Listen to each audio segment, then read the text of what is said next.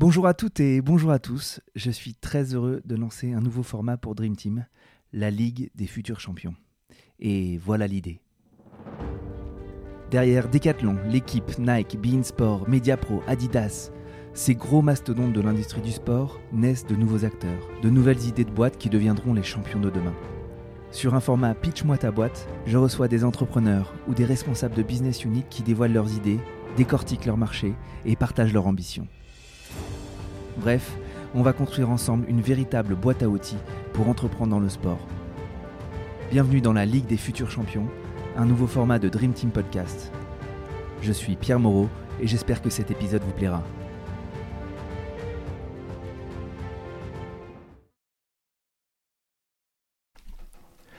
Bonjour à toutes et bonjour à tous, bienvenue dans ce nouvel épisode de la Ligue des futurs champions. Aujourd'hui on va aborder le thème de l'investissement par les athlètes de haut niveau avec euh, l'expert européen, non, j'y vais peut-être un peu fort, mais en tout cas le, le futur leader peut-être de ce sujet-là en la personne d'Arthur Bernard. Bonjour Arthur. Bonjour. Euh, merci beaucoup de m'accorder ce temps pour, euh, pour expliquer ton, ta boîte, ta vision et, surtout euh, cette problématique, en tout cas ce marché qui est assez émergent en Europe, même s'il est déjà très existant aux États-Unis, qui consiste à aider les athlètes, les top athlètes à investir dans le monde des startups.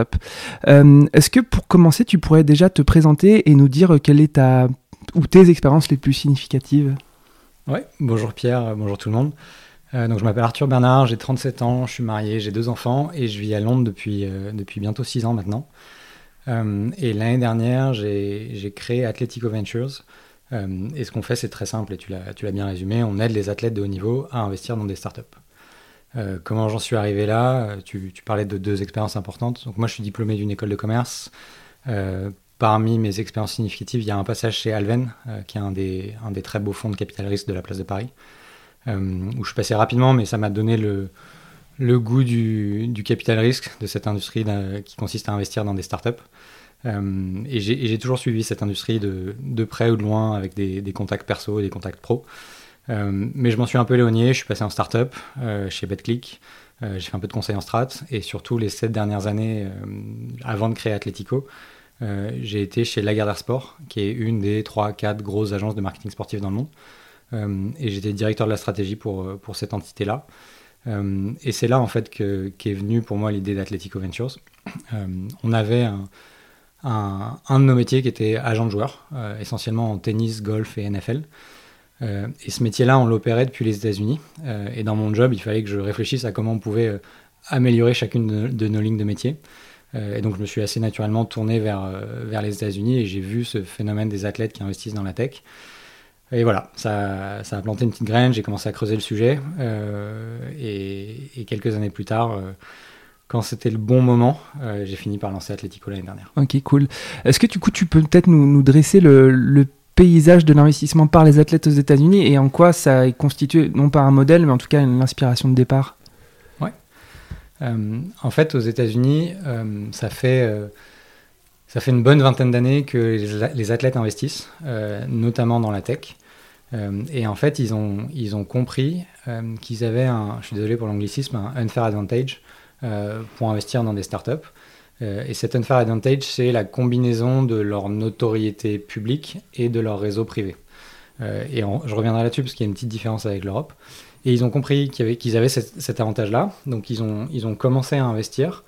Le, le, premier dont on parle vraiment pour la petite histoire, c'est Shaquille O'Neal qui aurait mis un, un, ticket dans Google et qui aurait fait une belle petite fortune avec ça. Mhm.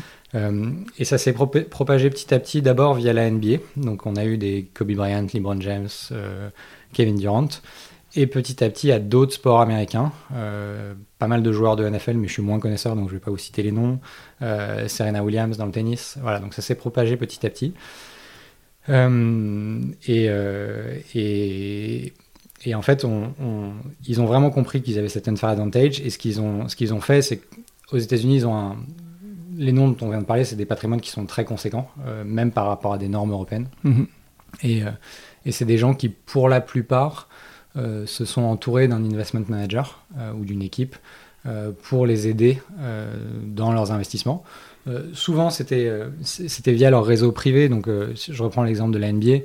les athlètes, ils passent par la fac, donc ils ont côtoyé des gens qui sont devenus plus tard des entrepreneurs, des investisseurs. quand ils rejoignent une franchise, donc un club, le propriétaire de la franchise est souvent un, grand entrepreneur ou un grand investisseur qui leur ouvre des portes.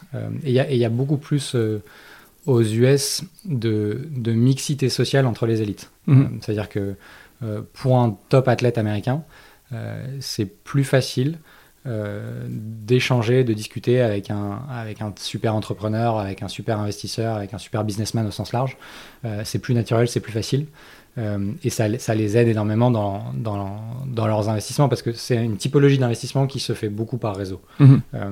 Et, et, voilà, si on prend l'exemple, si on prend des exemples concrets, Serena Williams, elle est, elle est mariée à un, un, des plus grands entrepreneurs américains qui est devenu investisseur. Qui est le fondateur de Reddit, non? Exactement. exactement.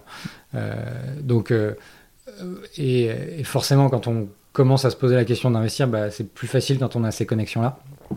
Euh, et ensuite, elle l'a structuré, elle a recruté une, équipe qui gère son propre fonds à elle. Mhm.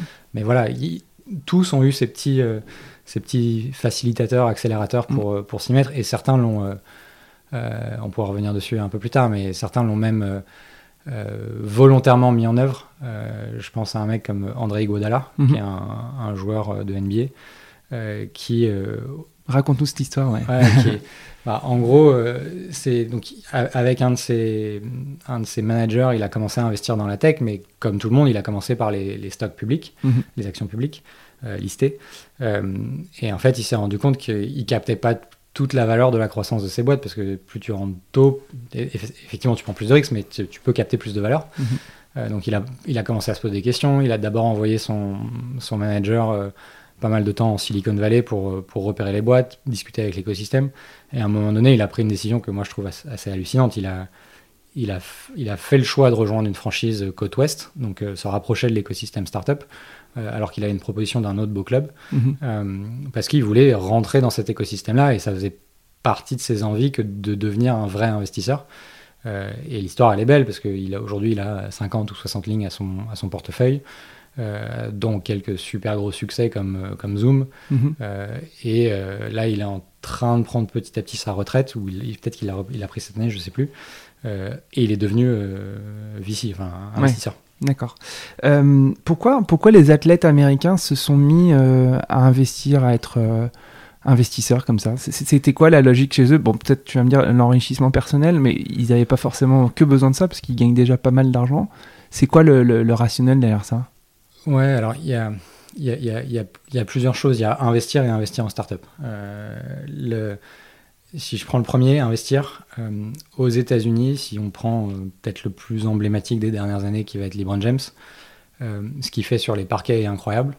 Euh, mais malheureusement, il, souffre de la comparaison avec un mec qui s'appelle Michael Jordan mhm. et qui, en plus d'avoir été incroyable sur les parquets, a été euh, un, très très très bon businessman. Mhm. Euh, ça a commencé avec son contrat Nike, mais ça s'est répercuté dans le temps aussi avec plein d'autres choses. Et, et, ça, ça montre un peu l'état d'esprit des athlètes US, c'est que ils ont beau être très performants sur le terrain, s'ils veulent être quelqu'un de, de complet mhm. et de et de laisser, encore une fois, désolé pour l'anglicisme, mais une legacy. Un euh, héritage. un héritage auprès du, mm. auprès du public et de leurs fans, bah, il faut qu'ils fassent plus. Et mm. souvent, aux États-Unis, le plus est du côté business. Euh, et donc, euh, je pense qu'il y a, il y, a, il y a beaucoup de ça. Et après, donc ça, c'est sur la partie investissement. Mm-hmm. devenir une personne accomplie, y compris côté business. si on prend l'exemple plus précis du venture, qui est, faut le rappeler, c'est une classe d'actifs très particulière. C'est, on peut aller chercher des taux de retour plus intéressants que quand on fait de l'immobilier, mais c'est aussi beaucoup plus risqué. Euh, donc c'est réservé euh, euh, déjà à une toute petite partie du patrimoine des gens, mhm. probablement pas plus de 5%. Et en fait, les, athlètes US, les noms dont on parle, c'est des gens qui, qui ont des patrimoines assez conséquents, donc le, 5% représente quelque chose d'important et ils peuvent se permettre de faire mhm. des choses intéressantes. C'est pour ça qu'ils ont leurs propres équipes et tout ça. et en fait, au-delà de, euh, de, juste le, retour, moi, il y a, quelques éléments que je trouve hyper intéressants et, que j'essaye de réimporter vers, vers l'Europe, évidemment. Euh, le, premier, c'est euh, le venture, c'est, à mon sens, la seule classe d'actifs sur laquelle l'athlète est créateur de valeur parce qu'il est lui-même. je vais expliquer. demain, si tu si tu dois acheter un appartement, et que tu es en face de Ronaldo, le joueur de foot, pour acheter l'appartement, à, investissement égal, mhm. vous avez autant de chances d'avoir l'appartement en fait. donc Ronaldo ne, n'a pas d'accès privilégié à mhm. l'immobilier, si, ce n'est son patrimoine, mais c'est pas parce qu'il est Ronaldo qu'il a un accès privilégié. Mhm. Et pareil à la sortie, il, il a il a pas créé. C'est pas parce que c'est l'appartement de Ronaldo qui vaut plus cher à la fin. Mhm. Euh, c'est l'évolution du quartier, de l'immeuble, tout ce que tu veux, mais pas, pas lui.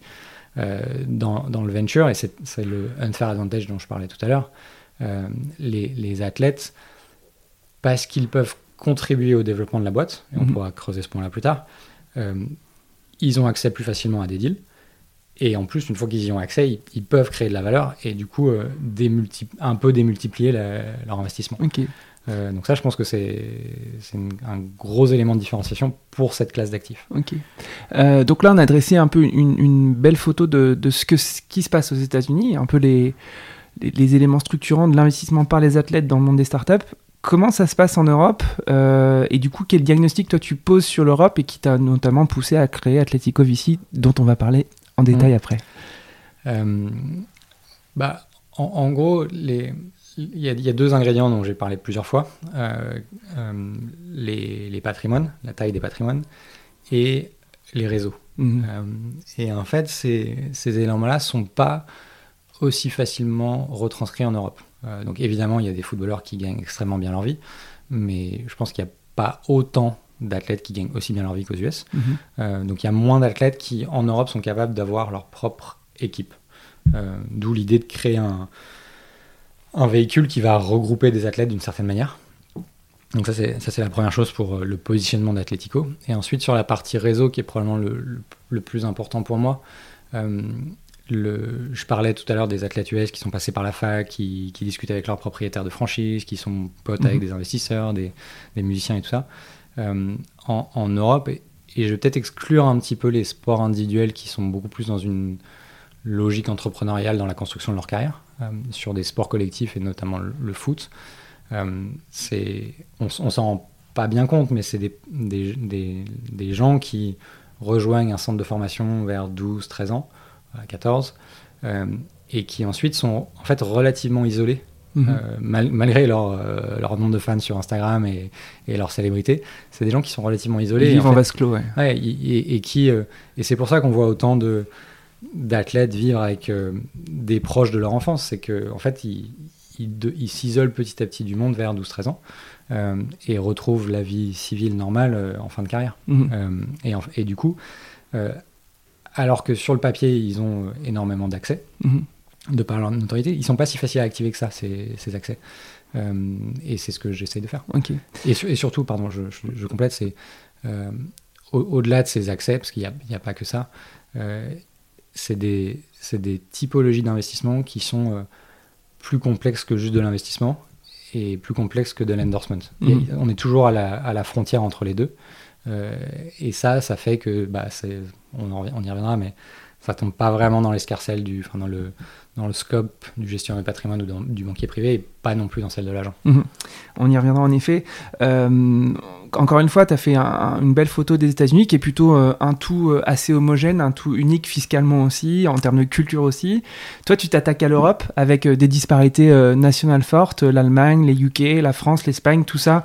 C'est des fiscalités différentes, c'est des cultures business différentes, c'est des structurations autour de l'athlète qui sont différentes. Est-ce que tu peux encore une fois nous dresser un petit peu les, un panorama de, la manière dont, ça fonctionne selon les deals qui se soient faits avec des Allemands, des Espagnols, des Français, sachant que toi, tu opères déjà des deals avec des boîtes partout dans le monde et des athlètes partout dans le monde, même s'ils sont surtout européens, tes athlètes.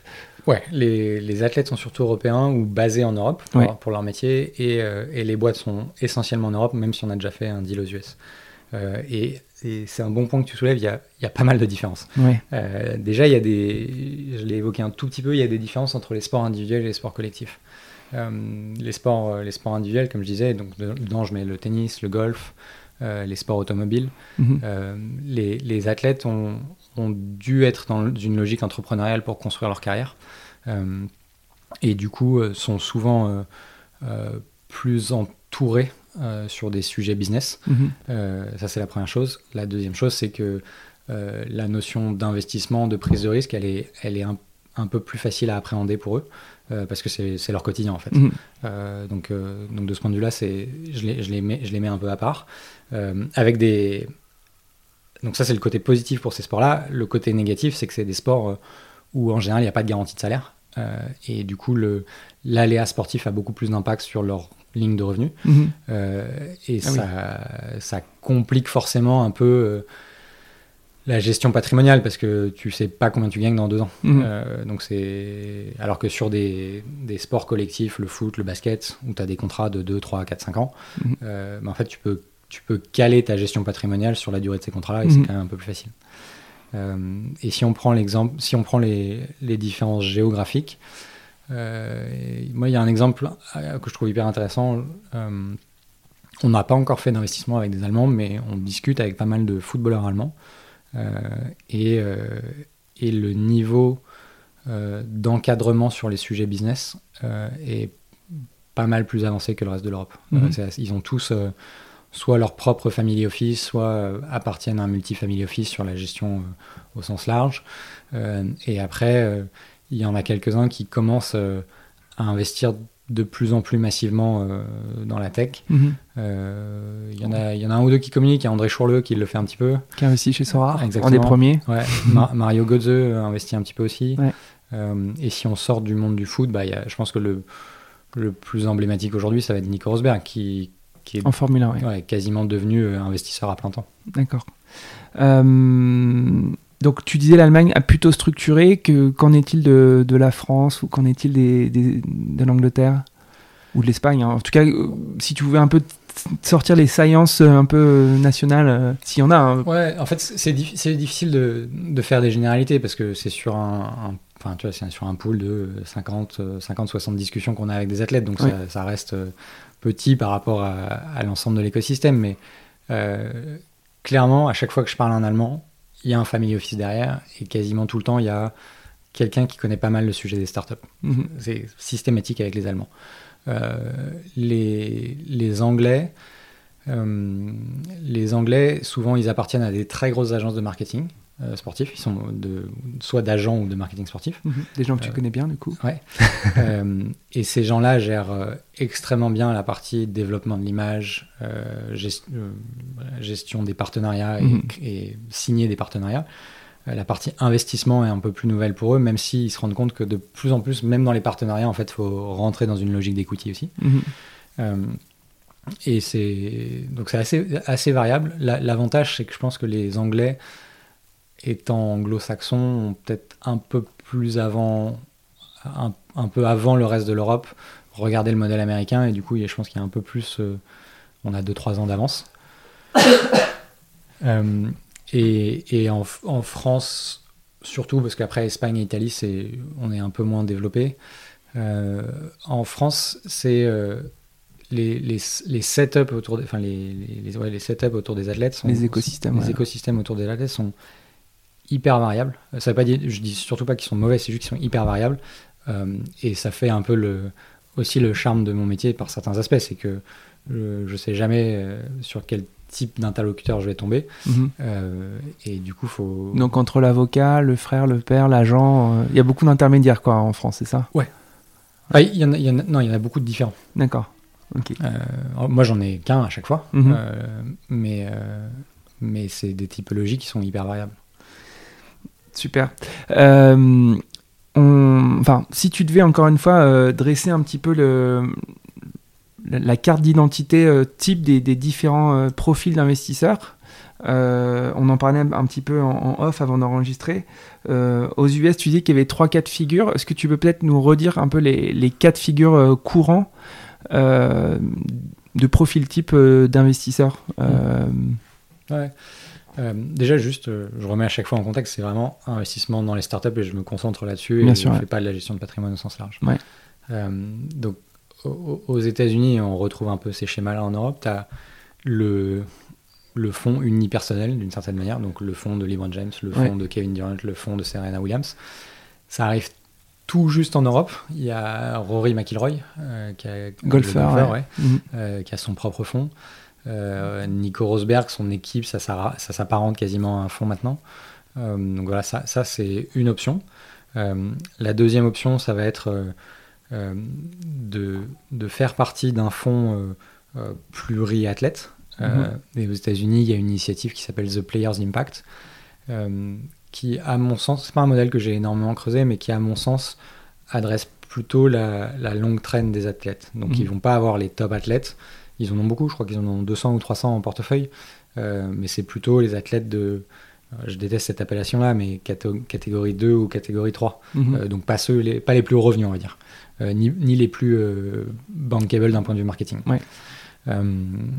et ensuite, il y a, y a juste si la classe d'actifs intéresse les assets, il y a juste investir dans un fonds d'investissement euh, en capital risque mhm. euh, généraliste, euh, ce, qui ce qui peut être très bien pour, pour se familiariser avec le sujet, mais les limites de cet exercice-là, à mon sens, c'est que c'est un fonds généraliste d'une part, donc ils ne vont pas avoir un deal flow qui correspond aux aspirations des athlètes, qui est, je pense, un gros élément de différenciation pour moi. Mhm. et, la deuxième chose, c'est que même si on parle de, patrimoine conséquent et qu'ils investissent 1-2 millions dans le fonds, bah, ils resteront une toute petite ligne dans un fonds de 200 millions avec des, mhm. institutionnels qui mettent 20, 30, 40 millions.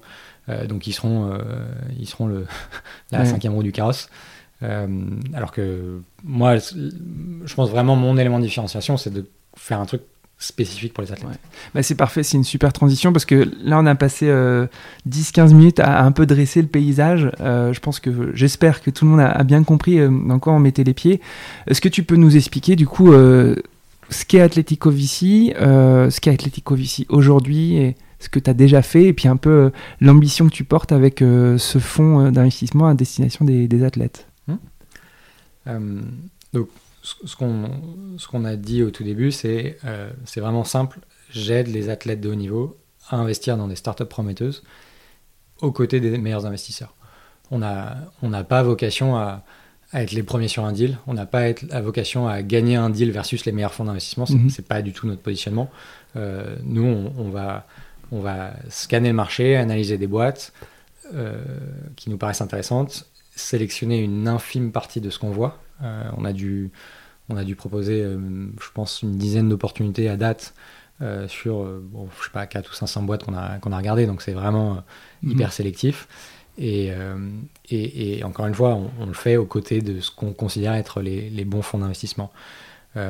pour l'instant, on opère sous un modèle qu'on appelle club deal, mhm. c'est-à-dire que les athlètes n'ont pas investi chez Atletico et c'est pas moi qui gère leur argent pour l'instant. Mhm. Euh, je leur présente des opportunités et la, décision d'investissement, elle, est complètement chez eux. Mhm.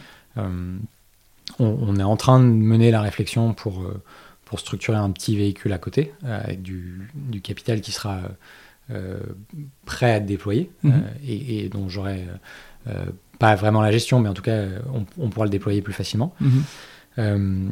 Et euh, donc voilà comment on, opère aujourd'hui. Pour, te, euh, pour préciser un peu la, stratégie d'investissement, euh, pour le moment, on investit à partir de ce qu'on appelle série A. Donc, mhm. c'est des boîtes qui, dans la plupart des cas, commencent à générer du revenu, ont, trouvé une audience, un public. Et, le product market fit. Exactement. et, Ils savent tout ça, mes éditeurs. Ok. et, l'idée, c'est bah, d'accélérer la croissance. Mhm. donc, on, rentre à partir de là euh, et on peut aller on peut aller plus tard. Aujourd'hui, on a fait des séries A jusqu'à série C. Euh, pour te donner un exemple, une idée. Euh, série A, c'est oh, si tu pouvais dire un peu les montants moyens et une série C, les montants moyens pour un peu situer. Bah, malheureusement, ça bouge beaucoup maintenant avec Sorar qui fait des séries B à. On a, fait, on a fait deux séries A, une à 10, une à 40 millions. et encore une fois, nous, on est tout petits. nous, nous, on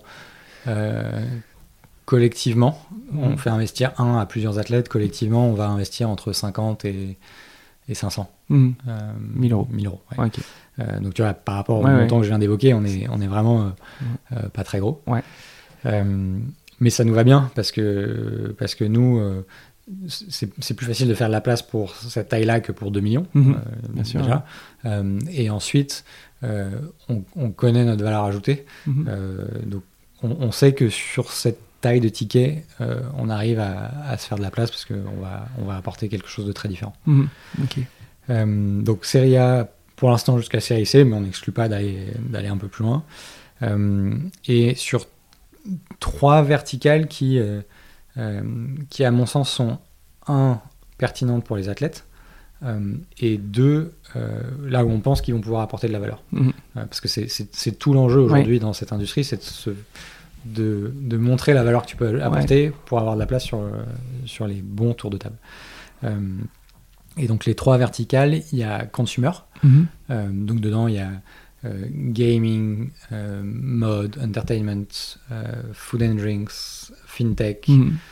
et j'en passe. Et, l'idée, elle est, elle est très simple. Hein. c'est est-ce que est-ce qu'un athlète, donc malheureusement majoritairement un homme, même si on a réussi à travailler aussi avec des femmes, majoritairement un homme entre 20 et 35 ans, est-ce qu'il peut se projeter en tant que consommateur du produit, de la solution, de l'app, ce que tu veux?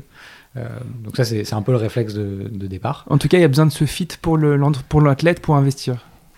Non, il n'y en a pas besoin. Il n'y en a pas besoin, mais, euh, mais, mais c'est important pour qu'ils se sentent proches du sujet, euh, pour qu'ils aient envie de, de, faire des choses avec l'entrepreneur demain. Mmh. Et aussi, il, il faut, faut, avoir conscience que c'est une typologie d'investissement qui est, pour la plupart, assez nouvelle pour eux. Mmh. donc, euh, avoir un angle très, euh, très financier et analytique des opportunités, c'est pas facile. Euh, donc tu te raccroches assez naturellement à des éléments plus tangibles et mhm. bah, le produit c'est très tangible en fait. Et, pour le coup, il y a des discussions qu'on a pu avoir qui sont super intéressantes avec des athlètes qui, qui passent pas mal de temps à essayer de comprendre le produit, mhm. limite proposer des trucs aux entrepreneurs pour, pour l'améliorer. D'accord. Donc c'est un peu pour ça qu'on se focus sur le consumer. Euh, demain, si j'arrivais avec une opportunité euh, 16 B2B, honnêtement, enfin, j'adorerais faire ça, mais chaque chose en son temps, ça sera mhm. dans 2, 3, 4 ans. Euh, donc consumer premier.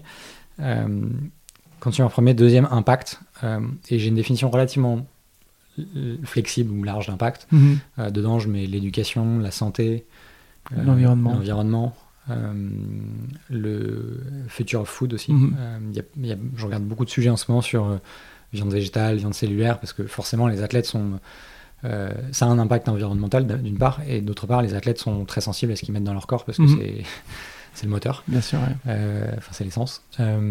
et donc on regarde beaucoup ces sujets-là. Et, là, la réflexion, elle est un tout, elle revient à, la même chose à la fin, mais elle est un tout petit peu différente. C'est les athlètes, et encore une fois, on s'inspire beaucoup de ce qui se fait aux US, les athlètes prennent de plus en plus la parole sur des sujets sociétaux. Mhm. Euh, l'environnement, alors on n'a pas cité, mais il y a le racisme, gender equality aussi, euh, santé mentale, mhm. euh, on a vu l'exemple avec Osaka. Mhm. Donc ils prennent de plus en plus la parole sur ces sujets-là. L'idée, c'est de leur offrir, via leurs investissements, qui doivent toujours être des bons investissements, ça c'est mon job, une plateforme additionnelle pour prendre la parole sur ces sujets-là. Et, là, en fait, tu crées un cercle encore plus vertueux parce que euh, l'athlète a encore plus envie de communiquer sur le mhm. sujet et ça, sert la boîte. Donc c'est. Tu dirais que ça, c'est le principal euh, billet de singularité, de différenciation de, de la valeur que tu apportes aux athlètes? C'est que tu leur apportes un. Non pas un faire-valoir, hein, parce qu'on n'en est pas là, mais. Euh, est-ce que ça, si tu sens que c'est un, driver de leur, leur, leur, investissement, par exemple? Ouais, ouais. clairement. Bah, là, j'ai, je discute. on, vient de faire un, un premier investissement dont on va parler rapidement parce que je pense que d'ici à la publication, le deal sera public. Euh, c'est une boîte qui s'appelle All Plants mhm. euh, en Angleterre, euh, qui fait de la. je ne vais pas le décrire d'une façon très positive, mais c'est une sorte de picard surgelé haut de mhm. gamme mhm. de ce qu'on appelle plant-based food en Angleterre, donc c'est pour les flexitariens. et tu t'abonnes et c'est livré chez toi. Euh, et on a fait, euh, on a fait investir un, athlète anglais qui s'appelle Kieran Gibbs, mhm. euh, qui est un, ancien international anglais, qui joue toujours, qui a longtemps joué à Arsenal et qui là vient de, de partir à Miami pour finir sa carrière. Et, et, en fait, donc, Kieran Gibbs, en l'occurrence, c'est déjà sa deuxième ou troisième ligne, donc investissement pardon, en plant-based food. Il, il a c'est quelque chose qui lui tient à cœur. Il a mhm. lui-même un régime qui se rapproche du d'être flexitarien. Mhm. Euh, et, du coup, bah, oui, il a clairement envie d'aligner son mode de vie euh, et ses valeurs avec ses investissements. Mhm. Donc c'est peut-être un, il y en a un autre en Angleterre qui, qui n'investit que dans des business de plant-based food. Donc c'est peut-être des cas un peu extrêmes, mais voilà, ça se, ça se retrouve chez certains. Et Nico Rosberg est aussi un super exemple. Euh, lui, il investit que dans des, euh, euh, dans des business euh, green tech ou cla- climate tech. Mhm.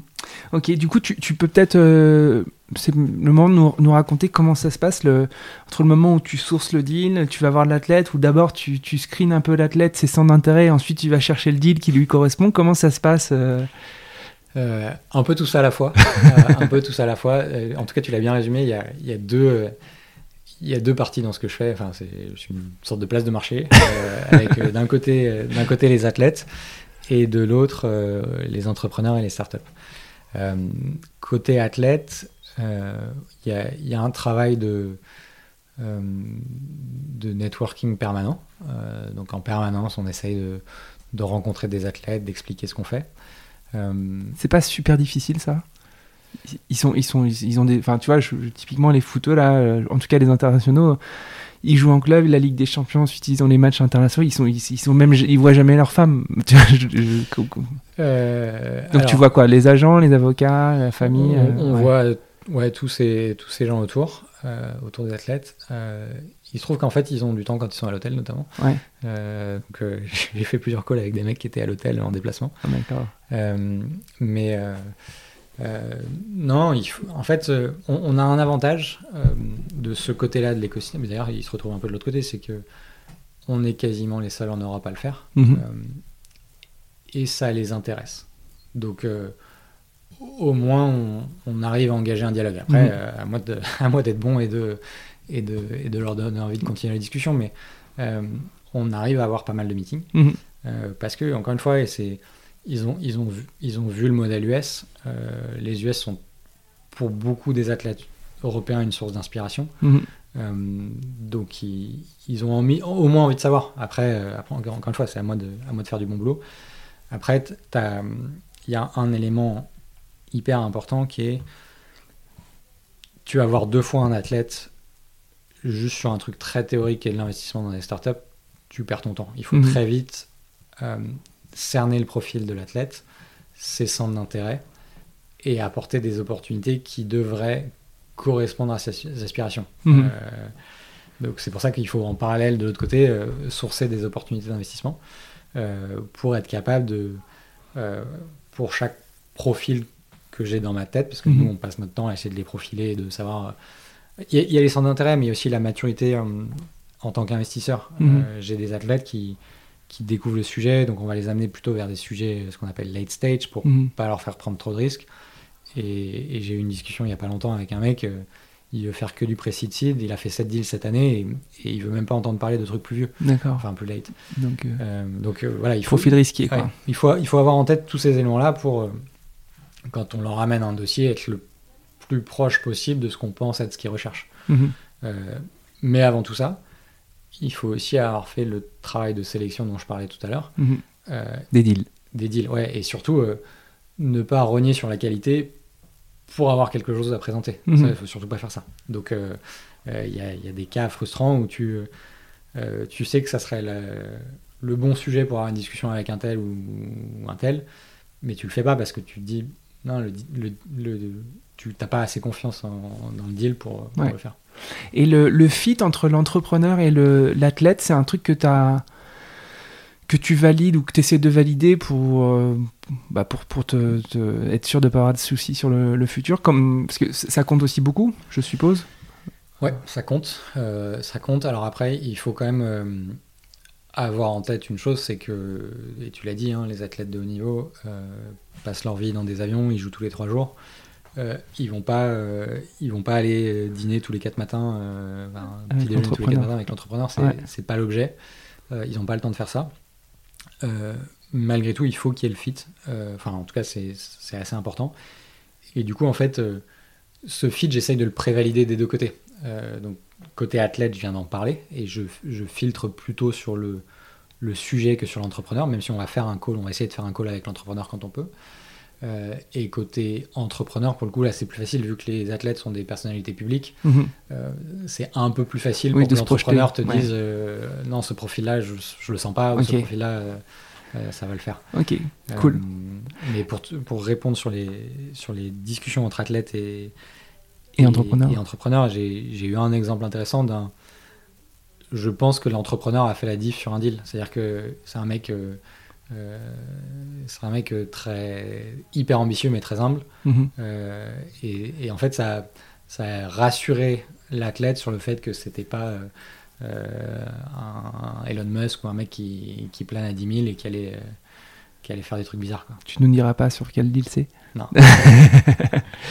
euh, on parlait un petit peu des, des, deals que tu peux discloser, comme on dit en mauvais français, c'est-à-dire euh, bah, rendre, rendre public. Il euh, y a beaucoup de deals sur lesquels tu as apporté ton conseil, euh, qui sont des deals assez connus de la place euh, parisienne, mais pour des raisons qu'on peut bien comprendre, tu peux pas forcément dire tout ça. Ce que je voudrais qu'on aborde, c'est à quoi tu mesures la performance de, de ta prestation, de ta performance, de ton conseil. Parce que peut-être qu'elle est un petit peu différente de la performance d'un fonds classique. Est-ce que tu pourrais un peu décrire ce que tu mesures toi de ton côté et ce qui, ce qui fait que bah, tu es content d'avoir fait euh, ce match entre un entrepreneur, enfin entre un projet et un, un, athlète? Hmm. euh, bah, Il y, a, y, a, un premier élément qui est très binaire, hein. c'est euh, la performance de l'investissement. ça, et ça, je rejoins tous les autres fonds Bien sûr. possibles. c'est est-ce que l'athlète, à la fin, aura gagné de l'argent? Mhm. Après, tu l'as bien expliqué, je pense que c'est un, un, peu plus subtil pour nous comme certains fonds, par exemple, traditionnels se positionnent sur des problématiques ESG euh, e ou impact et qui doivent mesurer d'autres critères autour, bah, nous, on a un, peu ce même, euh, euh, cette même logique. et donc, au-delà des aspects financiers, moi, il y a, deux, y a deux éléments principaux sur lesquels j'essaye de travailler avec les athlètes et les entrepreneurs, mais c'est surtout aux, athlètes de, de saisir les perches, on va dire. Mm-hmm. et je, suis à disposition pour, pour le mettre en œuvre. un, ça va être le, développement de leur image. Et, je reprends euh, ce dont on parlait tout à l'heure euh, sur LeBron James qui doit euh, être performant côté business pour avoir une legacy à l'image d'un Jordan.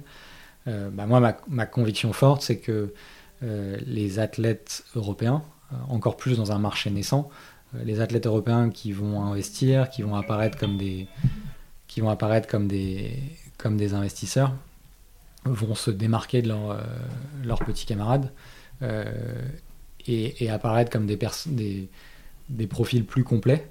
Euh, ce qui, c'est con, mais il y, a plein d'éléments autour de ça. Ça leur donne. Euh, j'ai encore eu une discussion il n'y a pas longtemps avec un agent qui me disait euh, parfois les, les, les, athlètes discutent énormément de leur sport en dehors de la pratique sportive, mhm. tu vois, dans, les, dans, les autres sacs, parce qu'ils ont ils, sont pas à l'aise sur les autres sujets. Mhm.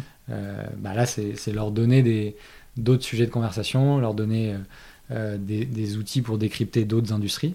Euh, et d'ailleurs, c'est un, un, point important dont on, on, a parlé tout à l'heure rapidement, mais comme tu l'as vu dans ma stratégie d'investissement, moi je vais surtout pas que vers le sport. Je mhm. veux absolument leur, leur ouvrir, vers les, ouvrir d'autres horizons pour eux. Mhm. donc voilà, il y a, y a la le développement de la, la, marque athlète et on est une toute petite composante, mais mhm. je pense que ça contribue vraiment au, profil. et ensuite, c'est leur, euh, les, aider dans une logique de reconversion. Mhm. Euh, et encore une fois, on va être un, petit élément contributeur, mais via leurs investissements, ils vont rencontrer des gens, ils vont apprendre sur des boîtes, euh, et, tout ça cumulé dans le temps doit leur permettre de passer plus vite de la carrière sportive à la carrière d'après. Mhm. donc voilà, c'est des, des, petites choses sur lesquelles on essaye de, de travailler avec eux. Il y a, d'autres éléments qu'on peut, mesurer dans, je pense, dans un certain nombre de cas, la, relation avec l'entrepreneur et donc la startup commence par un investissement. Mm-hmm.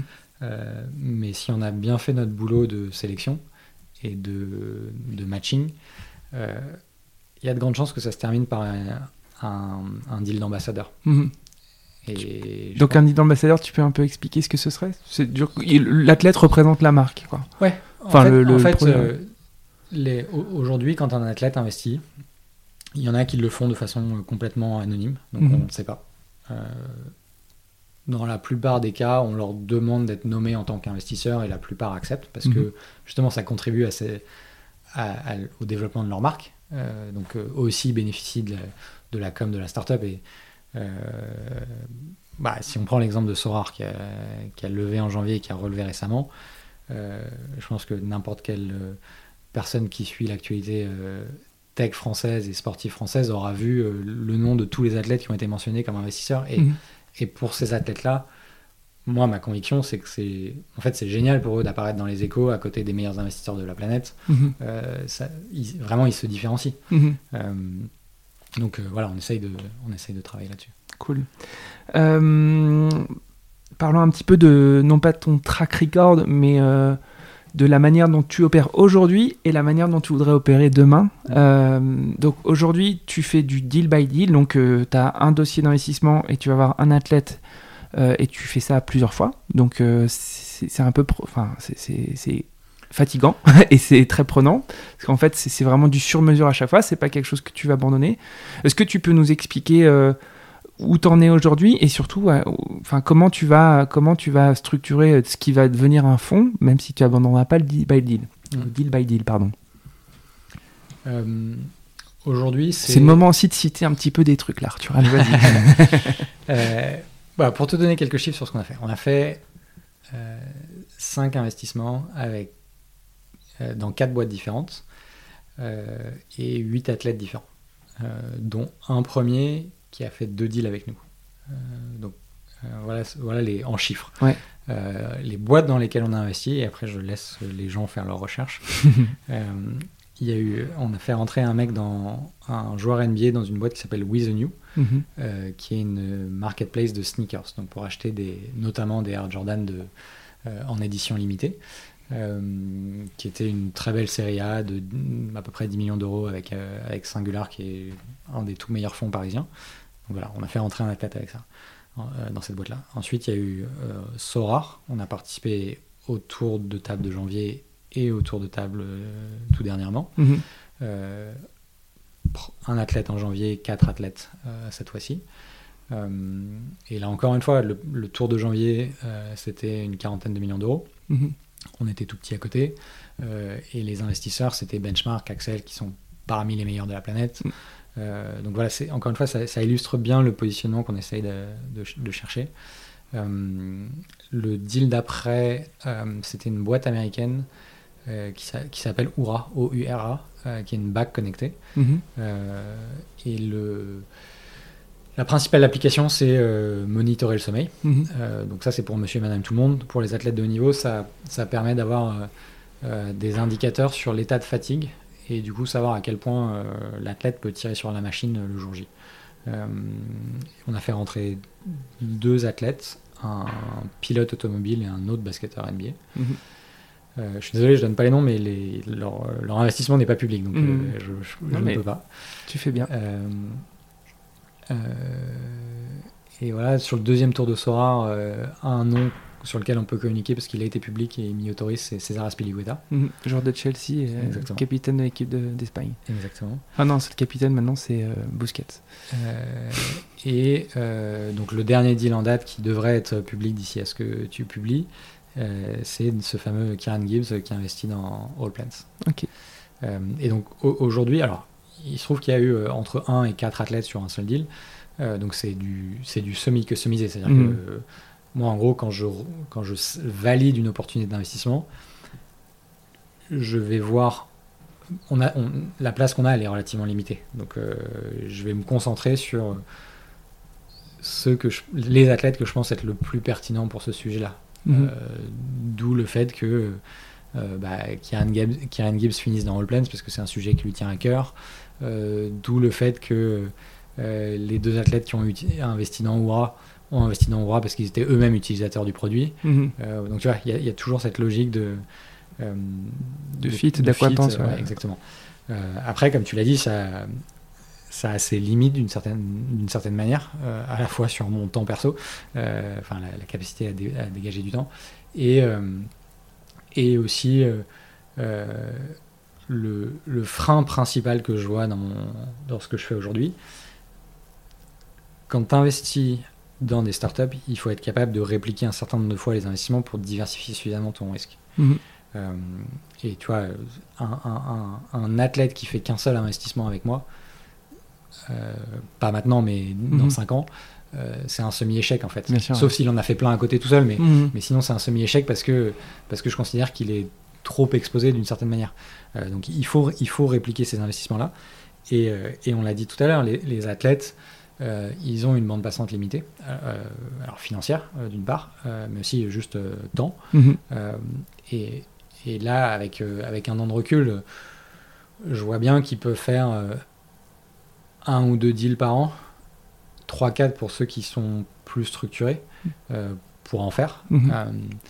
mais pas beaucoup plus. Et c'est pas assez en fait. Du coup, l'objectif de structurer un, un, un, véhicule qui, sera, qui ressemblera à un fond à côté, c'est de leur offrir la possibilité de, de diversifier, diversifier plus, vite mhm. euh, et de façon plus abordable aussi parce que euh, bah, tu vois, si tu veux, si tu veux faire 10 invests à, 50 000 chacun, il faut déployer 500 000.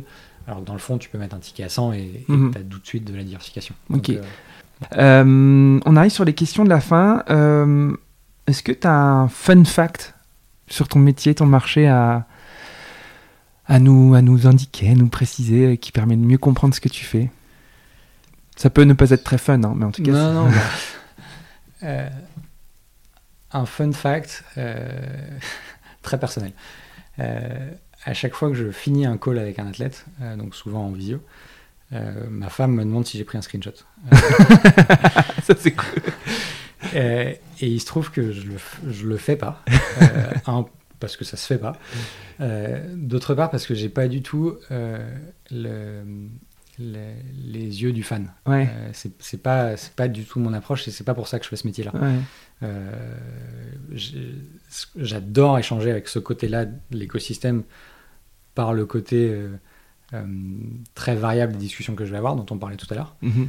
Mais moi, ce qui me, ce qui me drive au quotidien, et c'est aussi là où je passe le plus de temps au, quotidien, mhm. euh, c'est les discussions avec les entrepreneurs, en fait. Euh, c'est de, de parler avec des mecs qui sont complètement animés par ce qu'ils font, euh, mhm. changer de marché toutes les demi-heures et essayer de intellectuellement comprendre un nouveau marché. Mhm. c'est c'est ça qui fait que je suis revenu vers ça. Euh, donc le screenshot avec, euh, avec l'athlète, je le fais pas trop. Ok.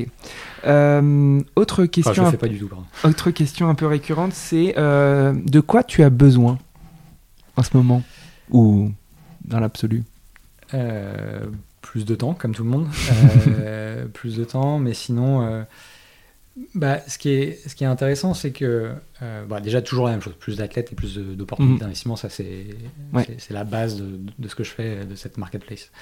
Euh, ce dont j'ai besoin d'une certaine manière et ce qui est en train d'arriver, euh, c'est d'autres gens qui font la même chose que moi. Alors ça mhm. peut paraître assez contre-intuitif, mais euh, en fait, quand tu es sur un nouveau marché, il y a vachement de travail d'éducation, d'évangélisation.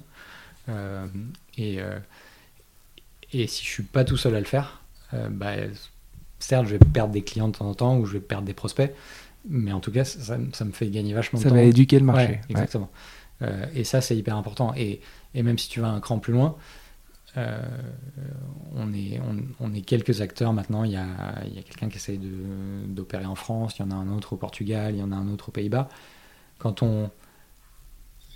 Et j'ai eu le cas récemment, quand, quand, on, quand on parle au même prospect, euh, en fait, ça donne au prospect la capacité de comparer deux approches. Mm-hmm. Et, et, du coup, c'est c'est presque plus facile pour lui de prendre une décision pour A versus B euh, versus que A s'il a que ça parce que c'est un peu stressant en fait d'avoir qu'une option. Mhm.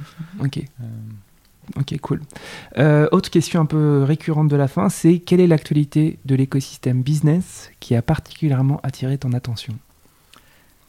Bah, évidemment, là, je vais être Sorare, si on prend à très court terme. Ça, c'est clairement un, fait marquant. Et ce que je trouve euh, fascinant en fait chez Sorar, c'est qu'on l'a entre guillemets pas vu venir. Mhm. Euh, la boîte, elle a 3 ans euh, et elle est déjà, elle est déjà énorme. Évidemment, on parle des levées de fonds, mais, mais en fait, il y a du vrai chiffre d'affaires derrière. Il y a et de la renta. exactement. donc ça, je trouve ça vraiment hyper impressionnant. Un des épisodes, je pense, qui a le mieux marché sur Dream Team, avec Nicolas Julien.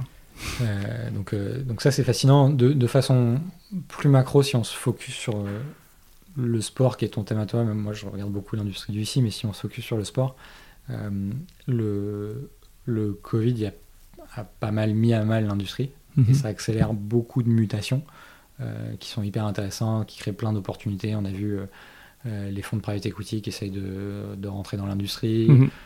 le mouvement de la Super League récemment. Mhm. Donc ça, ça crée plein d'opportunités.